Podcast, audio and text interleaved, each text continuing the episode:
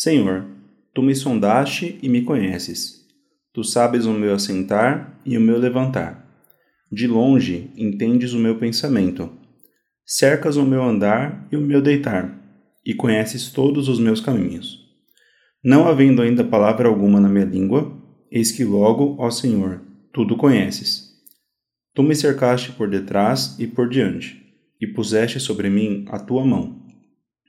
Tal ciência é para mim maravilhosíssima, tão alta que não a posso atingir. Para onde me irei do teu espírito, ou para onde fugirei da tua face? Se subir ao céu, lá tu estás. Se fizer no inferno a minha cama, eis que tu ali estás também.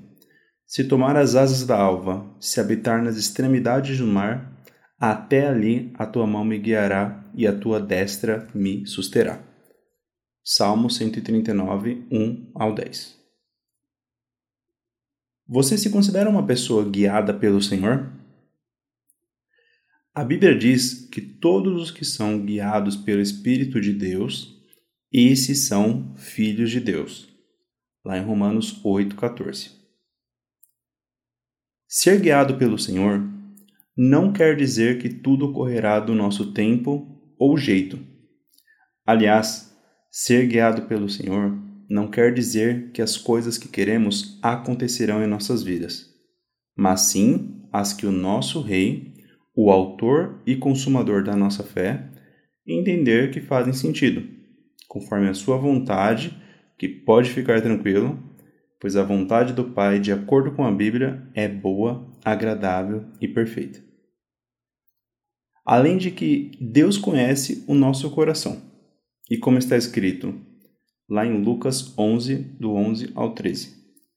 E qual pai de entre vós que, se o filho lhe pedir pão, lhe dará uma pedra? Ou também, se lhe pedir peixe, lhe dará por peixe uma serpente? Ou também, se lhe pedir um ovo, lhe dará um escorpião?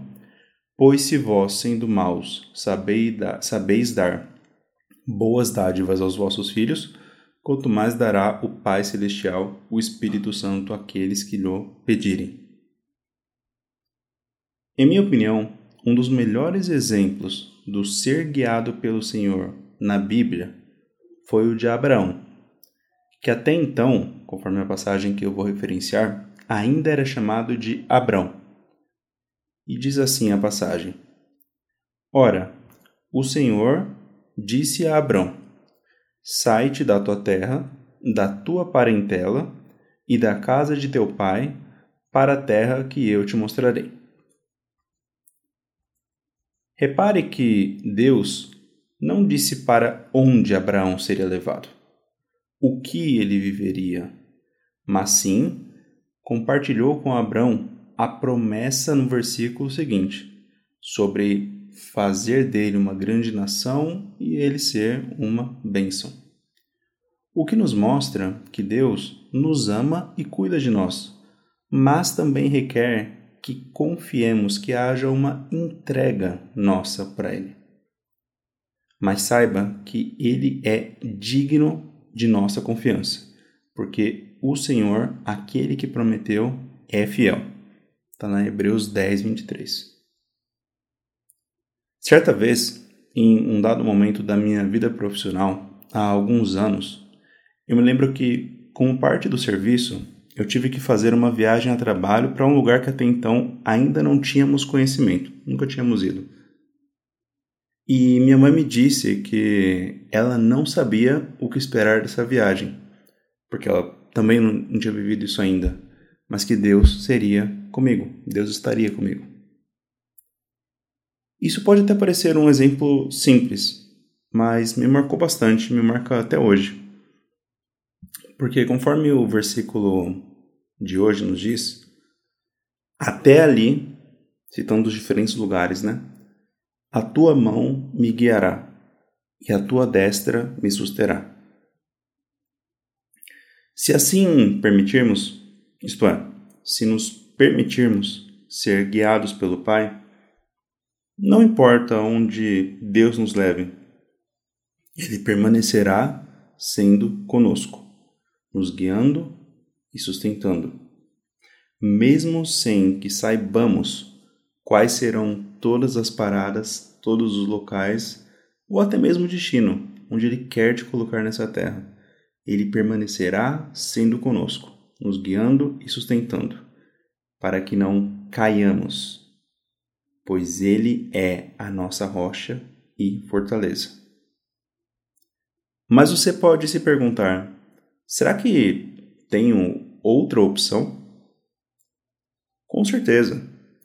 A escolha de se permitir ou não ser guiado pelo Pai sempre será individual. Ou seja, cada pessoa tem que decidir se vai querer ou não seguir o caminho do Pai para a sua vida ou o caminho que tem como certo de acordo com seu próprio entendimento. Inclusive, o próprio Abraão teve essa escolha. Quando o Senhor disse: Sai da tua terra, da tua parentela. Abraão podia ter dito: Não, vou ficar por aqui. Né? E aí a gente não sabe o que iria acontecer, mas ele poderia ter dito isso com certeza. Ele não foi forçado a sair, mas ele saiu por pela própria escolha para viver aquilo que o Senhor tinha para ele, porque ele confiava no Senhor. E uma passagem que eu gosto bastante sobre esse tema é uma que é um diálogo entre Simão Pedro e Jesus, lá em João 6, 68, é, em que Simão Pedro ele pergunta para Jesus: Para quem iremos nós? Tu tens as palavras da vida eterna. E saiba hoje que só em Jesus poderemos viver aquilo que Ele tem para mim e você. Portanto, se assim desejar, se renda e permita que o Senhor conduza sua vida e caminho. E veja como, com base naquilo que você está vivendo, ou seja, com base nas suas experiências pessoais, o Senhor é bom. O Senhor conduz o seu caminhar, falar, agir e até mesmo as coisas que estão fora de seu controle, fazendo com que tudo coopere para o seu bem, para o seu propósito nos abençoando, cuidando, dando a instrução, abrindo portas e nos levando para lugares que não somos capazes de chegar por conta própria. Ele detém o conhecimento e a ciência e pode revelar a quem desejar levantar quem desejar quando ele desejar. Por isso, diga: Eis-me aqui e se permita viver os sonhos que Deus sonhou para sua vida. Se permita ser guiado pelo Senhor.